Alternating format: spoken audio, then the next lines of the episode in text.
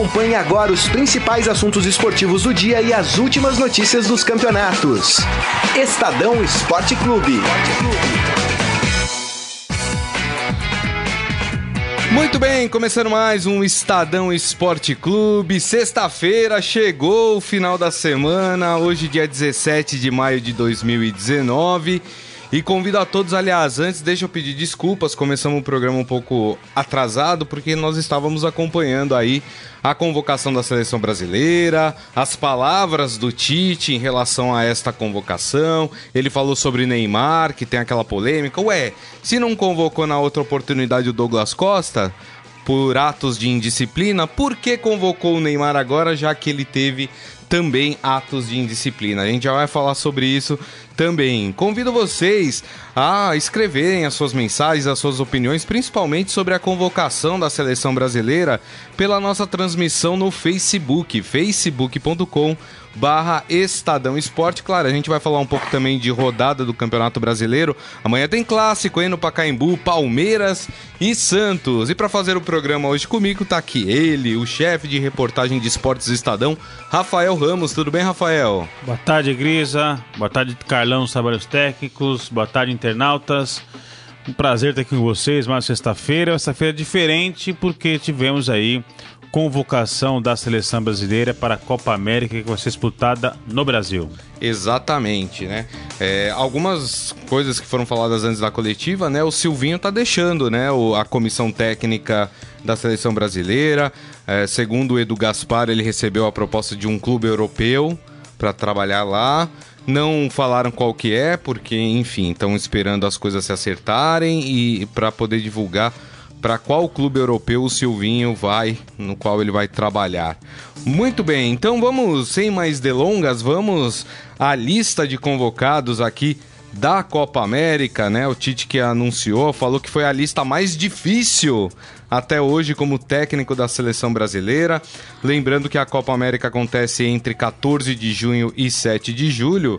Então, algumas novidades, né? Eu me surpreendi, por exemplo, com a convocação do David Neres eh, ali no ataque. Muita gente apostava, o próprio Morelli aqui eh, tinha falado sobre, sobre isso, né? Achava que o David Neres ia. Então vamos lá, lista de convocados.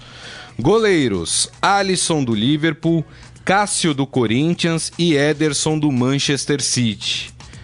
Na defesa, é, o Alexandro da Juventus, né? Lateral, Dani Alves do PSG, lateral também. Éder Militão do Porto. Aí, ó, o São Paulo vendeu o Éder Militão, lá tá na seleção brasileira agora. Fagner do Corinthians, Felipe Luiz do Atlético de Madrid, Marquinhos do PSG, Miranda da Inter de Milão e Thiago Silva também do PSG.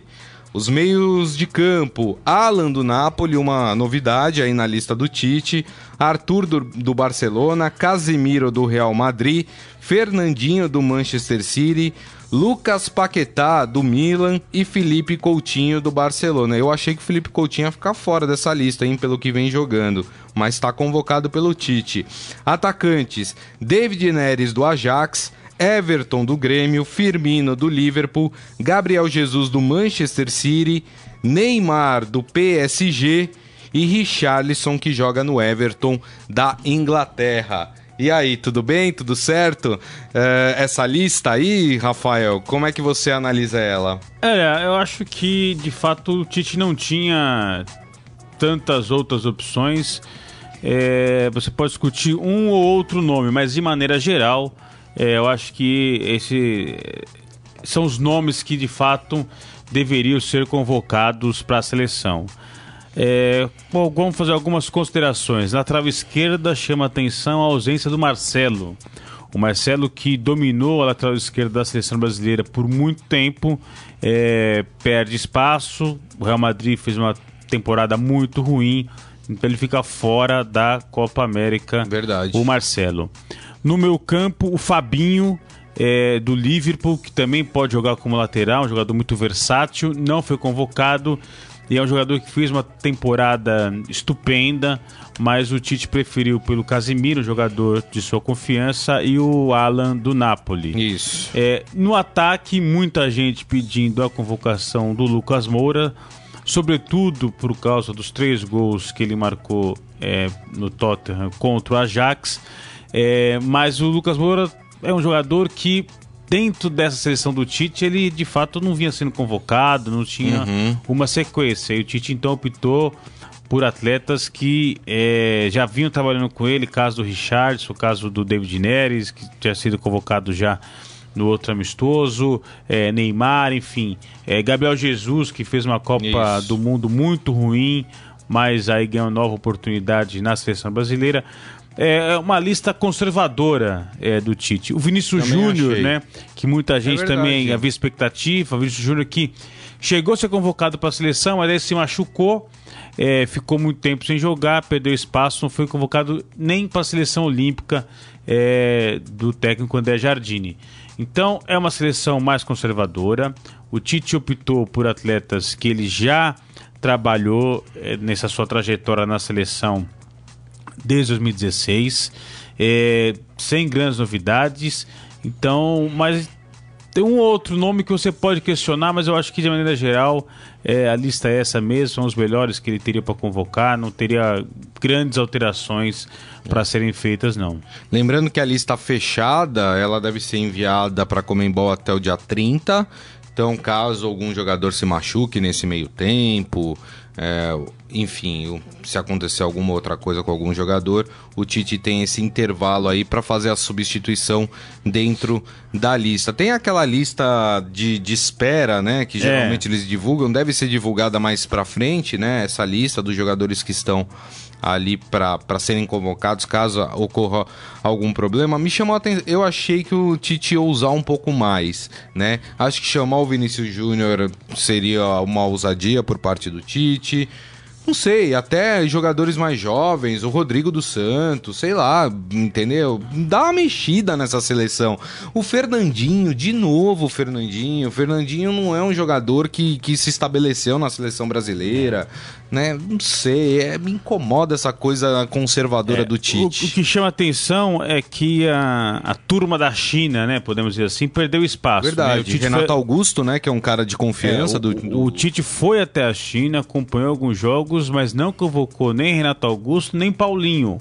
Dois jogadores de extrema confiança dele, trabalharam juntos é, no Corinthians, conquistaram títulos, é, trabalharam juntos na seleção na última Copa do Mundo, mas é, a turma da China perdeu espaço. É, Paulinho, Renato Augusto, Gil, que de algum momento também já foi convocado para a seleção. Então, essa é uma mudança é, em relação às últimas convocações, mas é, é uma lista conservadora, sem grandes, como é. você disse aí, novidades, sem uma, muitos jogadores jovens. É, o Tite insiste no Thiago Silva, que está machucado, é, mas as informações que a comissão técnica tem são de que ele vai se recuperar a tempo de é, disputar a Copa América.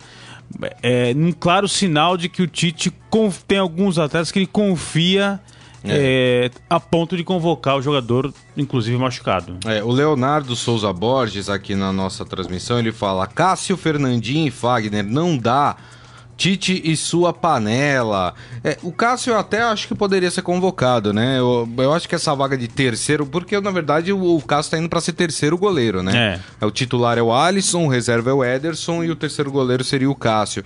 Eu acho que nessa posição de terceiro goleiro a gente teria vários que poderiam ser convocados. O Vanderlei dos Santos poderia ser convocado, o Fábio do Cruzeiro poderia ser convocado. É, então, em outros momentos, mim, o, é, Marcelo Groi, que estava no Grêmio, hoje está no futebol árabe também. Exato. Eu acho que o Tite ali optou pela confiança, pelo jogador com quem ele trabalhou mais diretamente ali. Mas também não vejo nenhum absurdo o Cássio ser convocado. O Fagner eu contesto. Eu acho que o Fagner é um jogador comum, sempre foi um jogador comum. É, e o Fagner não, não tá bem no time do Corinthians para ser convocado. né? É. E na seleção brasileira também não apresentou grandes jogos assim que justificasse a sua convocação. Mas enfim, são é, os homens de confiança é, do Tite, o, né? Rafael? Os laterais que vão jogar para a direita da seleção. Daniel Alves, super veterano, que ficou é. fora da Copa do Mundo por lesão. E é o Fagner que o Tite disse na entrevista coletiva que vive, é, quem sabe, o melhor momento da sua carreira. É, o Fagner trabalhou com o Tite, eles têm uma relação é, muito próxima. E vale destacar a Copa do Mundo que o Fagner fez, né? Ele. É, a preferência do Tite era pelo Daniel Alves, depois pelo Danilo, mas por lesão desses dois jogadores, o Fagner acabou sendo titular da seleção na Copa e não comprometeu. É claro que não fez uma, uma grande atuação, que não, não teve destaque, mas para quem não havia nem expectativa de que pudesse chegar na Copa, ele foi titular na grande parte dos jogos e teve uma atuação regular ali, conseguiu cumprir o seu papel e, e agora é, foi convocado para a Copa América. O Henrique aqui falando: quem está bem no Corinthians? O goleiro tomou um peru contra o Mengo, ficou olhando a bola. Falando, não, mas o Cássio tem crédito, né? E falhas acontecem, né? Os melhores goleiros falham. É, eu lembro do Vanderlei no começo do ano que teve um, uma sequência de jogos complicadas de falhas também. E é um grande goleiro, né? Isso acontece é, na vida de, de, um, de um goleiro também. O Marcos Antônio Tite tem que entender que a seleção não se não se honra isso, acho que é isso, com o Neymar, tem que arrumar alguém para ajudar ele.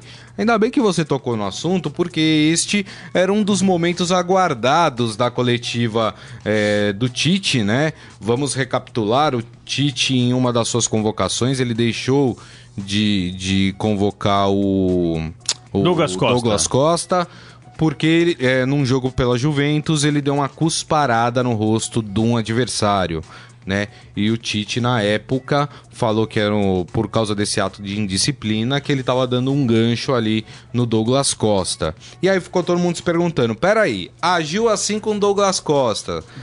O Neymar teve um ato de indisciplina também, deu um soco num, num torcedor. E aí, Tite, dois pesos e duas medidas? Ele deu, ele dá uma ramelada é. na. Ele deu uma explicação. Ô, Tite, tem gravação, né? Tem gravação do que você falou, né? O Tite falou que naquela época ele não convocou o Douglas Costa porque o Douglas Costa estava machucado. Tem gravação, né, Tite? Hoje em dia, é. né, tudo é tudo filmado, é tudo né, pegaram o trecho e mostraram o Tite falando claramente que não convocou o Douglas Costa por um ato de indisciplina né? Quis justificar o fato de contar com o Neymar. Eu até acho que ele tinha que convocar o Neymar. O Neymar hoje, quer gostem ou não, é o nosso melhor jogador, né?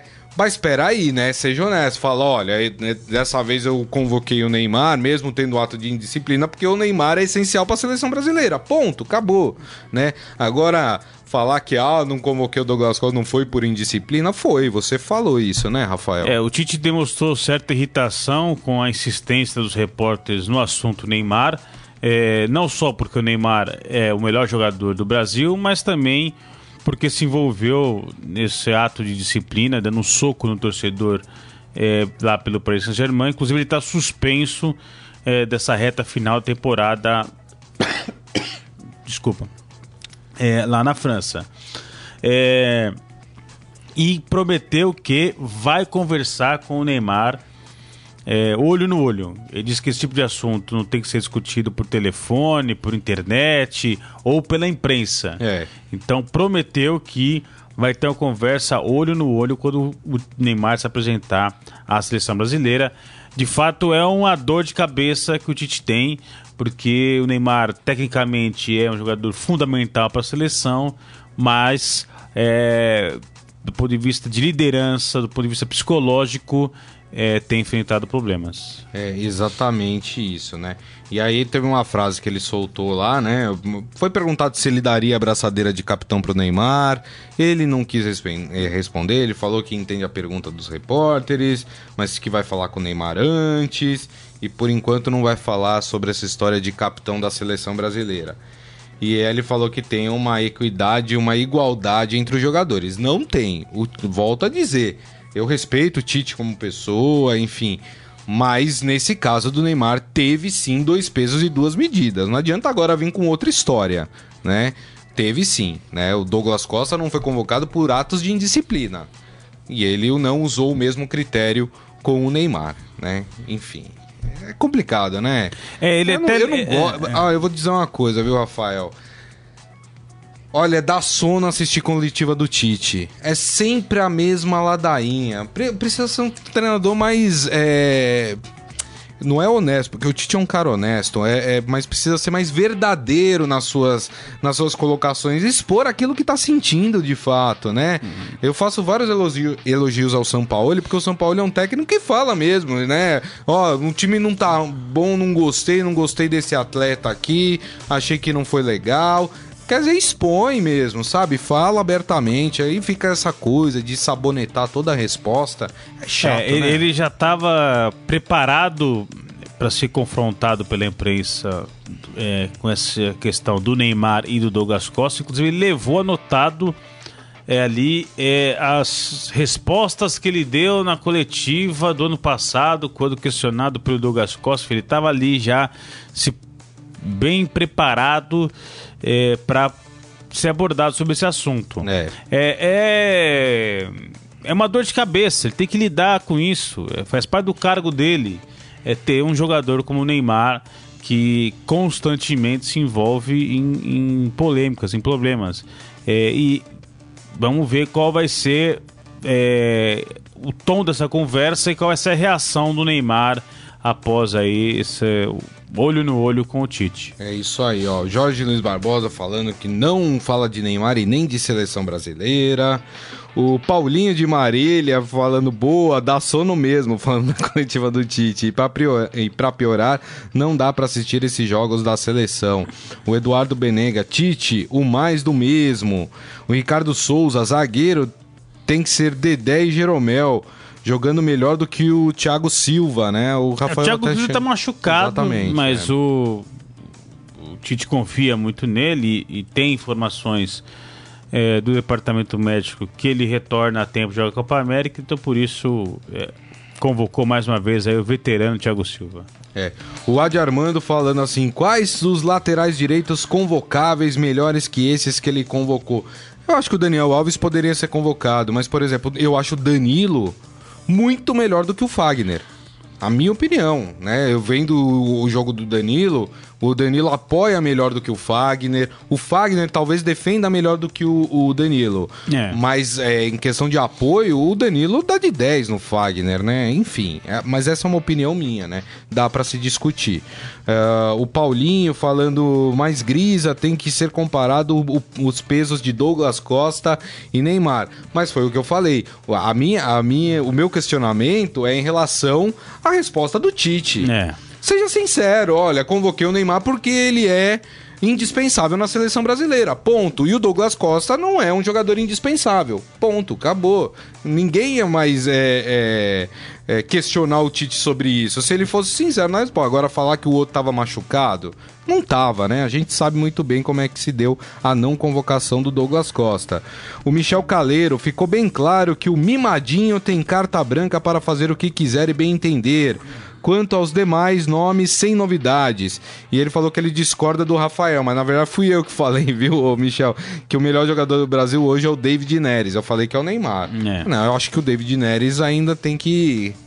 Né, tem que subir alguns lances de escada ainda para chegar no nível do Neymar, né? Não, é, o Neymar a gente tem aquela coisa da antipatia, né, é. pelas atitudes dele, mas a gente não pode deixar de reconhecer que dentro de campo ele é um baita jogador, né? É. O último jogo que ele fez pelo Paris Saint-Germain, quer dizer, a vitória do Paris Saint-Germain foi por causa dele, né? É. Não, e na seleção ele é decisivo, goleador, né? É. é o que precisa controlar é a cabeça dele, que é, na Copa do Mundo a gente viu isso, ele chorou dentro de campo, começou a rolar a cada falta sofrida, enfim. O desafio do Tite é esse, é controlar a cabeça é. do Neymar. Eu tô lembrando, você falou de rolar, eu fiquei lembrando daquele meme do peão da casa própria que fizeram com ele rolando em campo, que é bem engraçada.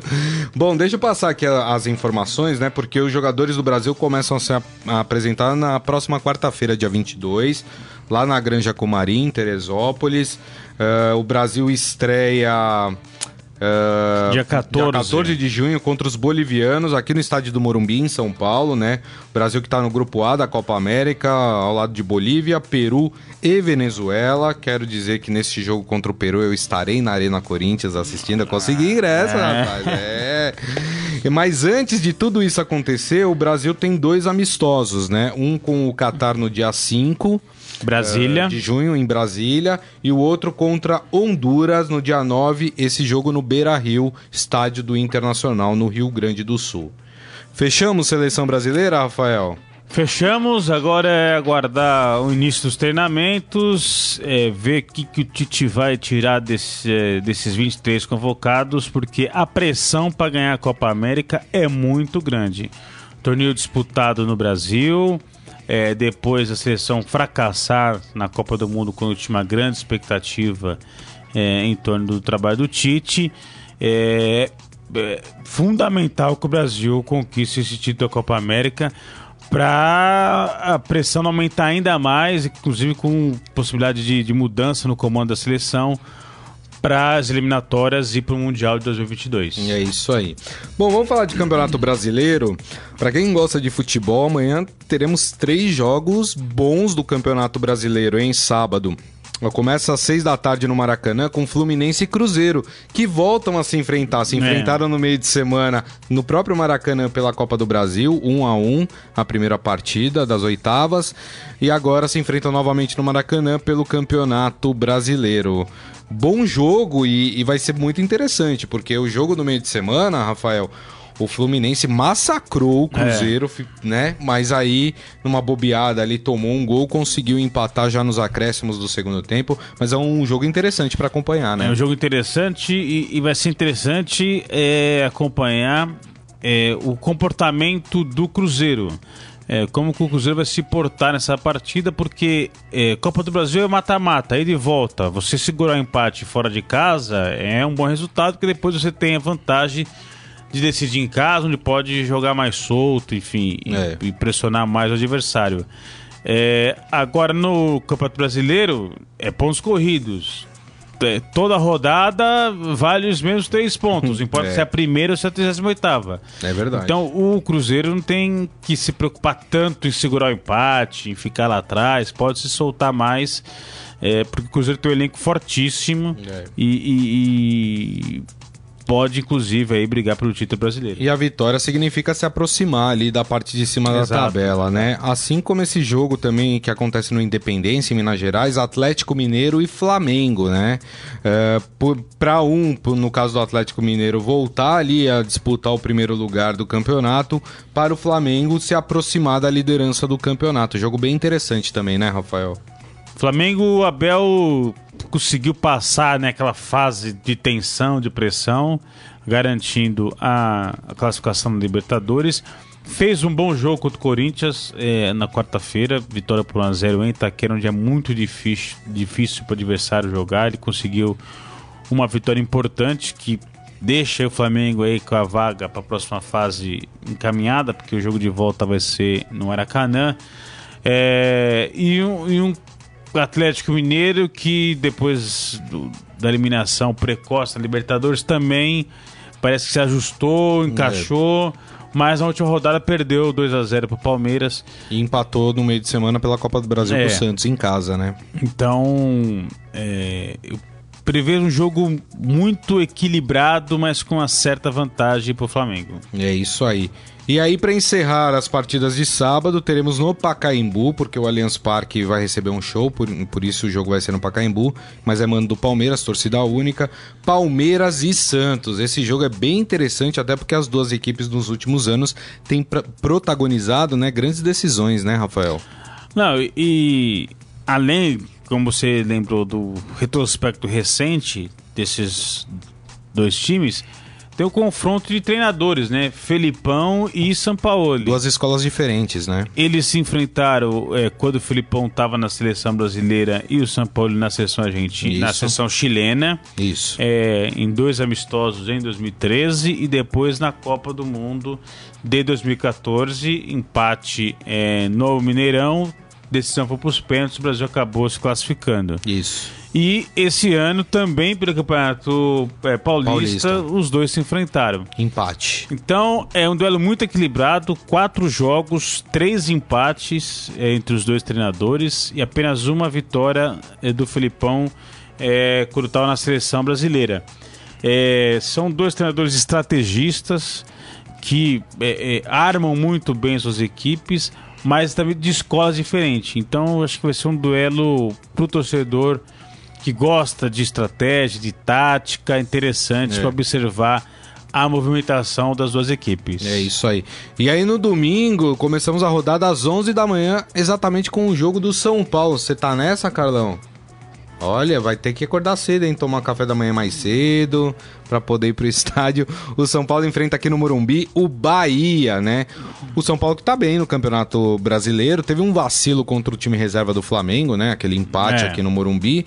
Mas o São Paulo tá ali é, nas cabeças, tem o mesmo número de pontos de Santos e Palmeiras, só perde no- no- nos critérios de desempate. É jogo pro São Paulo ganhar, né? Jogando no Morumbi contra o Bahia. Expectativa de bom público, talvez aí 50 mil pessoas devem estar no Morumbi lá no domingo. É, o São Paulo tem que se impor, tem que fazer prevalecer o seu favoritismo, o fator casa e vencer o Bahia. O Bahia, que é adversário do São Paulo, também na Copa do Brasil, os dois times voltam a se enfrentar no meio da semana que vem pela Copa do Brasil. Mas pelo elenco que tem, pela estrutura, é, pelo, a torcida que vai estar apoiando, o São Paulo é favorito aí para esse jogo de domingo. É isso aí. E às quatro da tarde, na Arena da Baixada, teremos Atlético Paranaense e Corinthians. Carne de pescoço pro Corinthians, hein, Rafael? Jogar na arena é dificílimo, complicado. E com um time que tá bem, né? O Atlético Paranaense está bem.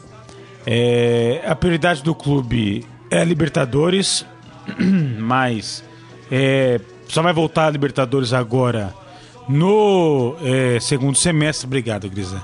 No segundo semestre, então por isso é, não tem por que poupar jogador no Campeonato Brasileiro, enfim.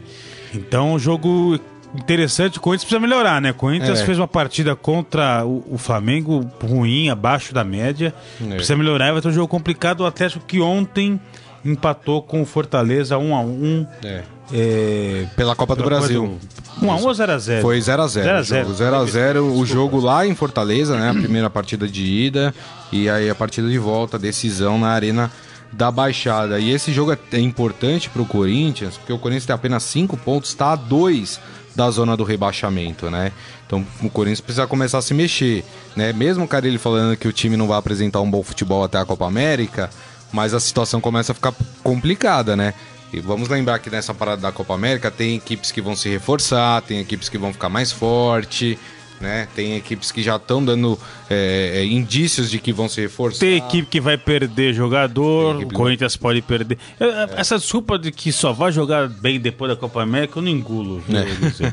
É, é, tudo bem, o treinador precisa de tempo para trabalhar, para É. né, ter ali, ajustar fisicamente o elenco. O calendário do Brasil é péssimo, muito ruim. Tudo isso eu entendo. Mas pelo elenco que tem, eles não pode se dar o luxo de é, só vai começar a jogar bem no segundo semestre do ano. É metade do ano, a primeira metade do ano. É. O torcedor. O ingresso vai ser mais barato, então, pelo futebol que o time está jogando agora? Exatamente. É, então é, eu não, não engulo muito essas desculpas, não. Completando a rodada, né? Os jogos do domingo às quatro da tarde tem Inter e CSA. eh, esse jogo no Beira Rio, Chapecoense e Fortaleza, esse jogo na Arena Condá.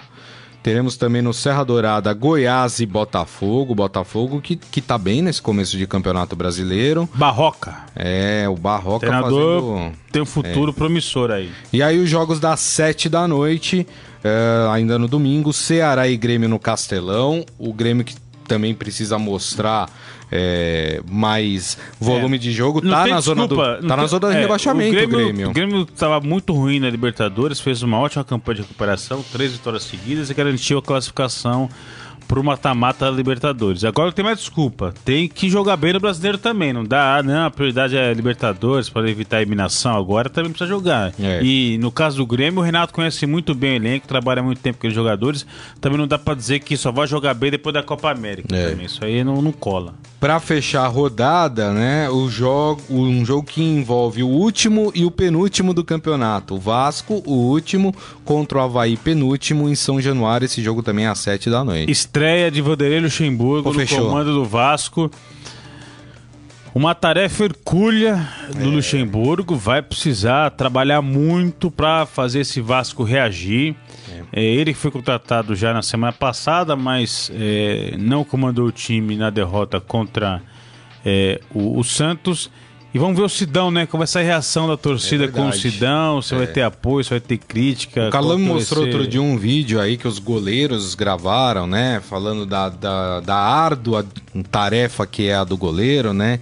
Em prol, claro, do, do, de tudo que aconteceu com o Sidão por causa daquele prêmio lá, craque do jogo, daquela É. brincadeira, enfim, né? Ah, bom, vamos palpitar aqui nos jogos dos times paulistas. Esse jogo aqui eu fiz questão de pedir pro Morelli o placar, porque eu quero que vocês depois cobrem ele na segunda-feira. Então, é, Palmeiras e Santos no Pacaembu, sábado, 7 da noite. O Morelli falou 3 a 2 pro Palmeiras. Olha, eu tava ouvindo hoje a rádio Eldorado de manhã. O Morelli deu outro palpite, viu? Sério? Ele tá É. mudando de palpite assim? É, ele, tá ele costuma participar também do Fim de Tarde, programa do. Eldorado, com o Emanuel Bonfim. Vamos ver que palpite ele vai dar de tarde. Ver se ele vai dar um de manhã, um na hora do almoço e outro à É tarde. verdade. que coisa. O que, qual que foi o palpite dele? Você lembra no jornal? Que eu vou com... 2x1 pro Palmeiras. Bom, manteve a vitória pro Palmeiras pelo menos, né? Olha só esse Morelli, Mas, fica... é, dando- mudou, mudou. é, fica dando um Não sei se ele palpite recebeu alguma um. informação privilegiada nesse período. Rapaz, é. Se ele acompanhou aí o, o noticiário dos treinos, enfim. E você, Rafael, acha que será quanto essa partida? 2x1 Santos. 2x1 Santos? Acho que vai ser um empate, 1x1 esse jogo. Aí passamos para os jogos do domingo, né? Começando pelo São Paulo, que joga às 11 da manhã no Morumbi, São Paulo e Bahia. 3x1 São Paulo. Eu vou tirar esse gol do Bahia. 3 a 0 pro São Paulo. E você, Carlão? 2 a 0 tá bom. 2x0 pra quem, Carlão? Ah, porque o Carlão fala 2x0, É mas não fala pra quem, né? É verdade. É, e aí, o jogo do Corinthians às 4 da tarde na Arena da Baixada Atlético Paranaense Corinthians. 1x1.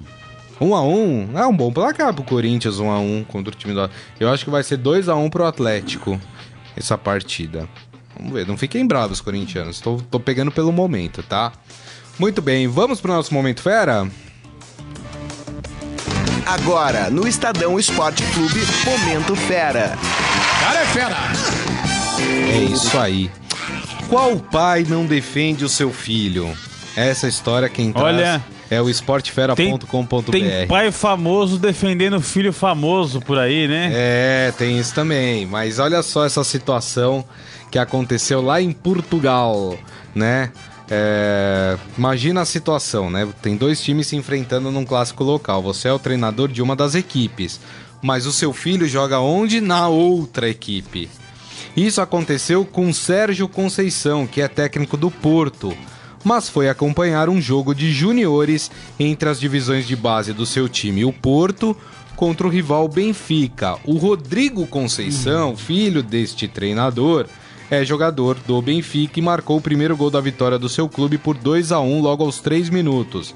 Na segunda etapa, o atacante acabou sendo expulso, foi então que a confusão começou. De acordo com o jornal português JN, quando foi expulso, o jogador foi xingado por, torce- por torcedores quando se dirigia ao vestiário. Um dos torcedores que criticou o garoto estava bem próximo do treinador e os dois acabaram se desentendendo. O pai, junto ao outro filho, foram pedir explicações ao adepto. Adepto é como eles chamam os torcedores Lá em eh, lá em Portugal. Portugal, né? E acabaram tem- eh, precisando ser separados ali pelas outras pessoas. Lembrando que ele não tava lá como treinador, tá? Ele tava como pai do É. atleta. Só que assim, ele tava acompanhando o jogo, dele tava jogando contra a sua equipe, né? É. E que que situação, né? Pois é, o que o pai não faz por um filho, É. né? Eu quero saber do Jorge Luiz Barbosa aqui, que ele é pai de, de atleta de categoria de base, se já aconteceu isso com ele. É. Depois você conta aqui pra gente, viu, Jorge? Olha o Robson Morelli escreveu aqui pra gente. É. O, o Robson Morelli. tá ouvindo, então? Ele tá de chinelo no programa, É. ele tá aqui na redação, bem pertinho da gente.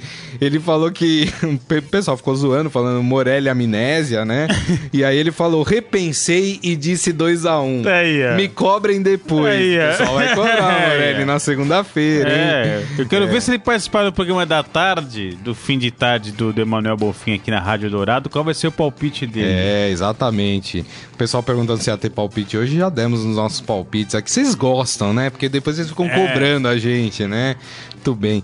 O Michel Caleiro lembrando que o jogo entre Palmeiras e Santos já teve vendidos antecipadamente 30 mil ingressos.